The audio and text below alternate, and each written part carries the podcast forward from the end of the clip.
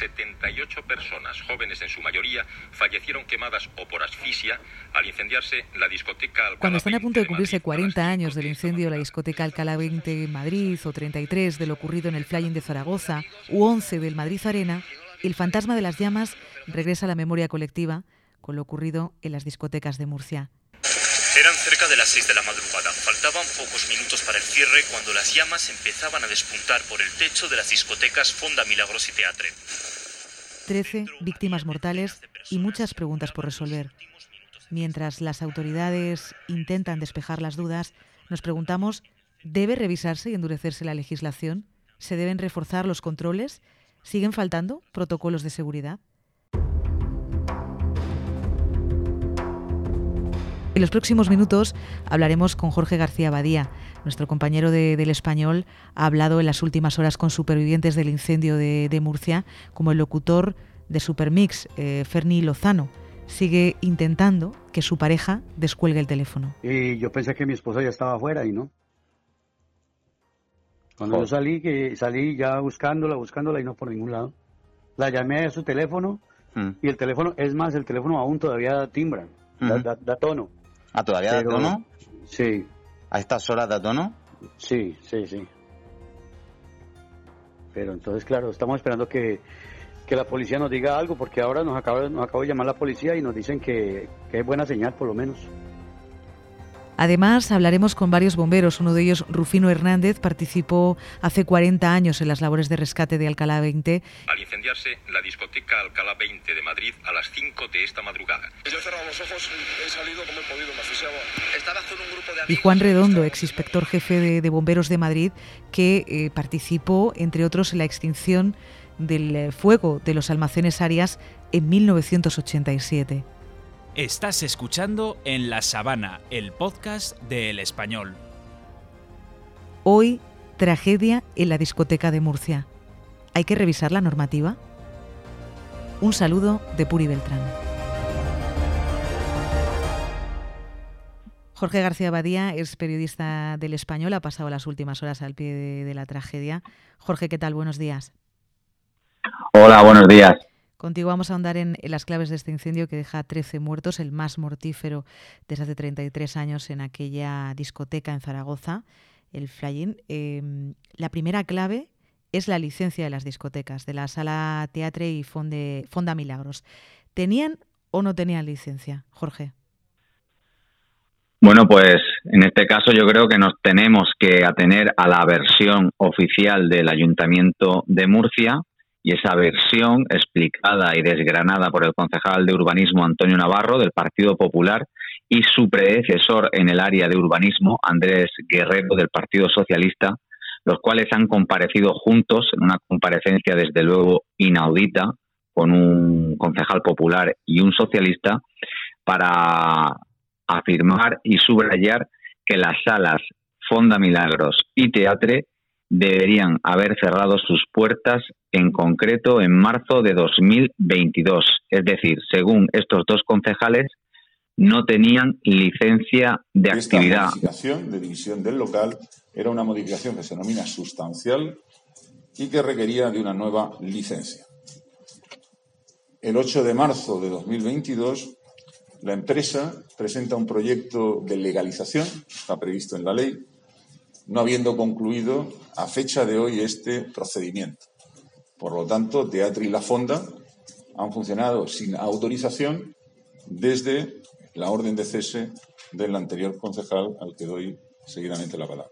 El ayuntamiento le denegó esa modificación eh, de la actividad porque consideraban que necesitaba una licencia de actividad nueva debido a lo aparatoso de- del cambio. Estamos hablando de unas naves que ocupan eh, cientos de metros cuadrados, miles de metros cuadrados.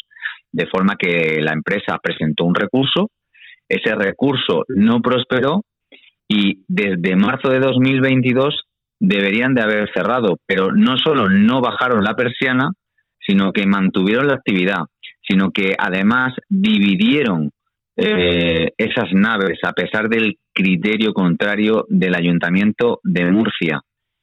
Y esas naves pasaron a estar separadas por una estructura de Pladul, que los bomberos que estuvieron trabajando eh, con el incendio durante toda la madrugada del domingo me explicaron que terminó literalmente arrasada esa estructura de, de Pladur, de forma que durante año y medio tenemos una discoteca latina, Fonda Milagros, que a ojos de la administración ha sido un fantasma, a pesar de que se anunciaba en redes sociales eh, conciertos, fiestas con menores de edad, despedidas de soltero, eh, así hasta que se ha producido la tragedia. Y nadie, eh, a través de esas redes sociales que son públicas, nadie recayó en este tema, es decir, a quién corresponde y yo no sé si ha fallado algo dentro del propio ayuntamiento.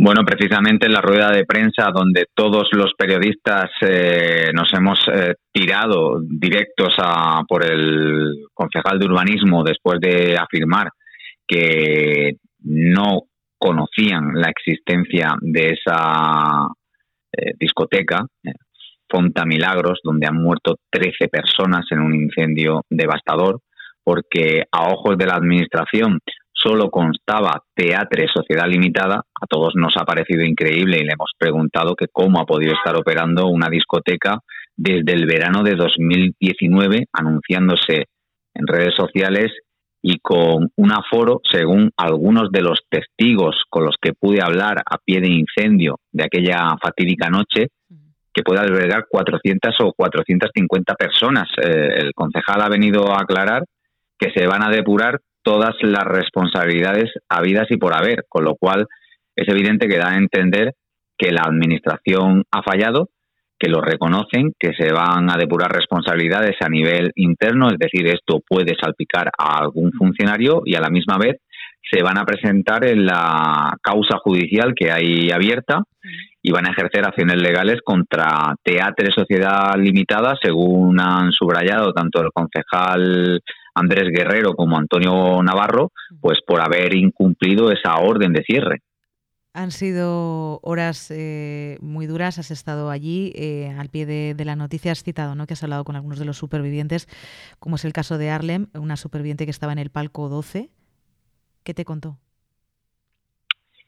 Pues eh, Arlen ayer eh, a pie de, incendio, recuerdo que, todavía lucía un maravilloso vestido verde de noche que ponía de manifiesto pues la, situación surrealista, trágica, catastrófica que se, que se vivía allí porque eh, no podía llorar del, del nudo en el estómago y en la garganta que tenía ¿Cómo surge la idea de.? Pues nada, yo, yo casi no sé venir a los discos porque yo en mi vida, pues durante he estado aquí, solo dos veces he venido al mismo lugar. Y, este, y dice mi primo, vamos a ir a la disco, a la funda. ¿Van a ir? ¿Quiénes van? Y pues yo le dije que sí, porque venía con mis tías. Vamos pues, le digo yo. Y me vine así. De repente vamos a ir a bailar un rato, a celebrar, a terminar de celebrar y ya. Así pasó todo. ¿Pero entraron en teatro o en la fonda? En la fonda. ¿Entraron en la fonda? En la fonda que es un bar, este, un, una disco colombiana en la fonda. De saberse, pues, eh, superviviente de, de, una fiesta en la que la ruleta de la mala suerte se podría decir que disparó a unos y, a otros pues los dejó salir con vida. Arlene me decía que ella simplemente se había salvado porque a las 6 de la mañana estaba cansada y le dijo a sus eh, familiares y a sus amigos que se quería ir ya. Y cuando bajó el final de la escalera, de esa primera planta, que separa la pista de baile de la zona de palcos, del palco número 18, donde estaban celebrando el cumpleaños de un nicaragüense llamado Eric Hernández, pues ella empezó a oler a humo, justo ahí. Pero en el momento que nosotros salimos y queremos regresar, ya no los dejan entrar y una de mis, de mis amigas se metió, se regresó para ver si podía, pero ya no la dejaron entrar, la, expulsaron. Y en las últimas horas, eh, Jorge, has publicado la historia de, del drama ¿no? de, de Ferney Lozano, un locutor muy conocido en la región de, Murcia, que, que ha perdido a su pareja, a su esposa en, en el incendio. ¿Has hablado con él? Sí, he podido hablar con él y es otra de las historias que al final te, te tocan el alma, porque Ferni no pierde la esperanza. El móvil de su mujer todavía suena. A mí esa frase me, me, parece devastadora. Es un hombre que permaneció desde las 6 de la mañana del domingo hasta la 1 de la tarde del domingo sin despegarse del precinto policial intentando ver a su pareja. Vale, y, bueno, y, en ese momento, como usted me dice, en 3-4 minutos, cuando ya eso se va la luz y tal, ¿usted cómo reacciona? ¿Qué es lo que ocurre? Pues yo lo primero que hice fue, fue mm, porque, claro, toda la gente eh, estaba ahí atrancada, en la, entre la puerta, pues yo era tratar de calmar a la gente despacio, vamos saliendo despacio. Y yo pensé que mi esposa ya estaba afuera y no. Cuando yo salí, que salí ya buscándola, buscándola y no por ningún lado. La llamé a su teléfono y el teléfono, es más, el teléfono aún todavía timbra, da, tono. ¿Ah, todavía da tono? Sí. ¿A estas horas da tono? Sí, sí, sí. Pero entonces, claro, estamos esperando que, la policía nos diga algo, porque ahora nos acaba, nos acaba de llamar la policía y nos dicen que, que es buena señal, por lo menos. Claro que de tono, ¿verdad? Sí. Porque podría ser una de las personas que está hospitalizada. Puede ser, esa es la esperanza de nosotros. Pues eh, sigue viendo el, WhatsApp de su mujer, eh, sigue llamando sin obtener respuesta. Jorge García Badía, han sido horas muy duras. Compañero, te agradezco que hayas entrado en el, en el podcast, todos los testimonios que nos has, que nos has brindado. Gracias. Nada, gracias a vosotros. 78 personas, jóvenes en su mayoría, fallecieron quemadas o por asfixia al incendiarse la discoteca Alcalá 20 de Madrid a las 5 de esta madrugada. Yo he cerrado los ojos, he salido como he podido, me asfixiaba. ¿Estabas con un grupo de amigos o estaba con mi hermano? El próximo mes de diciembre se cumplirán 40 años del fatídico incendio en la discoteca Alcalá 20. Y hoy vamos a hablar con alguien que tiene grabada en su memoria aquella noche, la del 17 de diciembre de 1983 a las 4.45 de la mañana. Rufino Hernández, ¿qué tal? Muy buenos días. Hola, buenos días. Supongo que los recuerdos tras la tragedia de Murcia han ido apareciendo en, gran medida de nuevo 40 años después en tu memoria. Sí, todo esto, eh, digamos, lo, vivimos y recordamos cada vez que hay una cosa de esta, porque es bastante frecuente, eh, según están todos los eh, establecimientos, sector de discotecas y esto. ¿Qué pasó aquella noche? Tú estuviste, trabajaste en la primera línea de aquel, de aquella tragedia, ¿no? Te tocó. Sí, yo estaba de campana con el coche de mando. Estaba con el oficial Pérez Soria, que era el que iba al mando ese día. Mm. ¿Y cómo lo recuerdas? Bueno, pues aquello como un horno, porque allí se fundieron de la temperatura hasta las botellas del ácido de la cerveza, de los de abajo del bar. O sea, hubo una temperatura exagerada allí. Se quemó todo el, lo que era el local. Eh, allí ardían mesas, ardían sillas, eh, todo el, el entarimao, el, eh, las moquetas, todo. Todo. Estamos hablando de que la discoteca Alcalá 20 se encontraba en los bajos del Teatro Alcázar y que además había tenido reforma, habían hecho obras que habían afectado a, su decoración, con más de 5.000 kilos de textiles, con plásticos, cartón. Sí, efectivamente. Pero el problema es que la gente no es consciente de lo que hay. Porque donde más muertos sacamos fue porque querían coger el, el ropero, o sea, la ropa de, del ropero. En el mostrador del ropero había un montón. Se trata de, de ver los que puede sacar con vida y, y es lo que hay.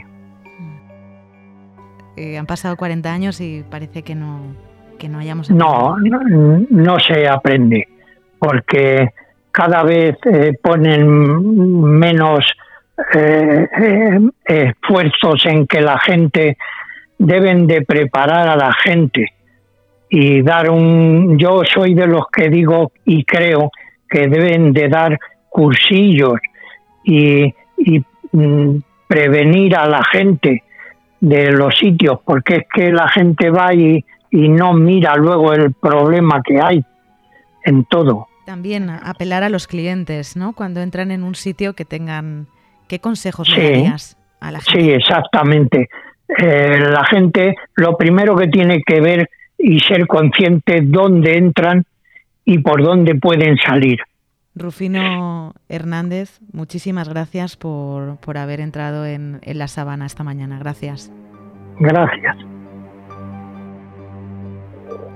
Juan Redondo eh, fue inspector jefe de, bomberos en el Ayuntamiento de Madrid, 35 años de carrera, participó en eh, los extintos almacenes Arias en aquel fuego. Nos está escuchando al teléfono. ¿Qué tal? Muy buenos días, Juan. Muy buenos días. Es una concatenación de errores, pero desde tu punto de vista, explícanos cuáles. Mm, bueno, eh, yo creo que desde mi punto de vista, según las imágenes que, he visto esa imagen cenital donde está todo ardiendo, pues evidentemente ahí ha sido pues eh, un fuego muy voraz que se ha propagado por la ausencia de medidas de prevención, ¿no? Eh, medidas de prevención complicadas porque lo que se ve a todas luces que es que es una nave, una nave de un polígono industrial que la han reconvertido en un local de, de pública concurrencia donde precisamente ese uso, el de la pública concurrencia, por toda la historia que tenemos en este país, tenían que ser las más rigurosas y observar todas las normas de, prevención, la, norma básica de la edificación, CPI, que eso rige para toda España, ¿no? Y evidentemente aquí no se ha pasado porque no es normal que eh, surja un fuego en un sitio y se pase a, la otra nave, ¿no? Y además con una consecuencia que ha devastado totalmente el, eh, el local, ¿no? Eh, explícanos un poco, hay una normativa común, pero luego hay otra que depende de cada comunidad autónoma. ¿Cómo es? No.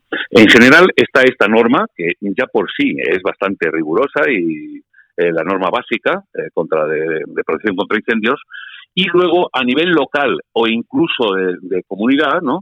Puede haber alguna ordenanza que explicite algún detalle, que sea aún más concreta, pero la general es la que tiene que cumplir y es la que cuando uno pide una licencia, pues en el proyecto tiene que aportar todas esas medidas en función de esa superficie y del uso que se le vaya a dar para que eh, el proyecto, una vez que se le dé la licencia, se vaya a verificar el del inspector de, generalmente del ayuntamiento, o sea, una cosa local, y verificar, oiga, yo he dicho que voy a poner esto y entonces verifico que lo he puesto y que encima funciona. Aquí me da la impresión que no ha habido, porque por lo visto el local se derivó, en, o sea, era, era una superficie, eh, se dividió en dos, eh, no tenían permiso para haberla dividido, y una de las medidas que pone la, la, norma básica, que la, que la S1, es evitar la propagación interior, y eso significa que uno blinda un local, un sector de incendio respecto al otro para que no sea posible que se pase el fuego de un sitio a otro. Esto aquí a todas luces ha fallado y encima ha fallado porque la cubierta, la cubierta son metálicas de todas las naves, pues están abiertas y eh, son muy frágiles, son muy el fuego se ha pasado de un sitio a otro. Me consta también que los eh, que el aire acondicionado era compartido, los los tubos del aire acondicionado, por lo tanto también tenemos ahí otro punto por donde se pueden pasar de un sitio a otro, ¿no? Y bueno, y por supuesto las medidas de prevención no existen y por último el, si hubiese un plan de emergencia, que parece que tampoco lo tienen, ese plan de emergencia es como el entrenamiento que tienen que tener los trabajadores para que en caso de emergencia puedan sacar a la gente por la vía de evacuación, que es otro de los puntos importantes, la vía de evacuación, que sean salidas donde puedan salir el aforo en su totalidad en unas situaciones de seguridad. O sea que eh, realmente ahora los compañeros que tengan que investigar pues eh, bueno, tendrán que recurrir a qué es lo que estaba previsto y eh, sobre todo sobre todo pues a los testigos, eh, a los responsables de seguridad, qué es lo que puede hacer para saber dónde se ha desarrollado el fuego, dónde ha sido el, comienzo del fuego. ¿Qué habría que hacer para descartar que sucedan incendios de este tipo? Hemos dicho, por ejemplo, hemos hablado de Alcalá 20, de ese incendio que se cumple en 40 años, terrible. En tu caso, eh, estuviste en el incendio de los almacenes Arias, también en el fuego que destruyó la Torre Windsor. ¿Qué se puede hacer eh, para, para, para evitar que sucedan, que sigan sucediendo casos así, tragedias así? Pues, eh, desde mi punto de vista, esto de una manera periódica ocurre en estas tragedias y hay que recordar y sobre todo eh, la administración tiene que ser observar que se cumplen todas las medidas que están escritas, legisladas, que están aprobadas, que son reales decretos. Eso lo tienen que seguir a, rajatabla y no tener en algunos usos como este, el de pública concurrencia, que tiene tanta incidencia en la vida de, ciudadana, ¿no? Y que viven en un país que nos gusta eh, reunirnos, bailar y beber y estas cosas, pues eh, aquí que no se puede bajar la guardia, ¿no? Eh, y, lógicamente eso se hace pues desde la Concejalía de Seguridad, desde los, desde los sitios de, de, bomberos y cuando hay algún caso que sea evidente que está incumpliendo, pues recurrir a, cerrar a la clausura. O sea, esto es, eh, desde mi punto de vista, alguien puede decir, no, es que la administración es muy intervencionista. No, la administración tiene que velar por la seguridad de todos sus ciudadanos. Y eso significa eh, no relajarnos cuando el pasa el tiempo sin que haya un siniestro para que pueda volver a ocurrir. España ha avanzado muchísimo en seguridad eh, contra incendios precisamente por toda la normativa que se ha aprobado cuando ha ocurrido toda la, la, sinistrabilidad que hemos tenido, Alcalá 20, las torres los fuegos en los edificios de altura, en los sótanos, y por eso está disminuyendo. Pero eso no quita que desgraciadamente y puntualmente puedan ocurrir estas desgracias. Juan Redondo, el que fuera inspector eh, jefe de, bomberos eh, en el Ayuntamiento de Madrid, 35 años eh, de carrera, gracias por habernos atendido. Es un placer. Has escuchado En la Sabana, el podcast del Español. Si te ha gustado este podcast, compártelo y síguenos en nuestras redes sociales. Un saludo de Puri Beltrán.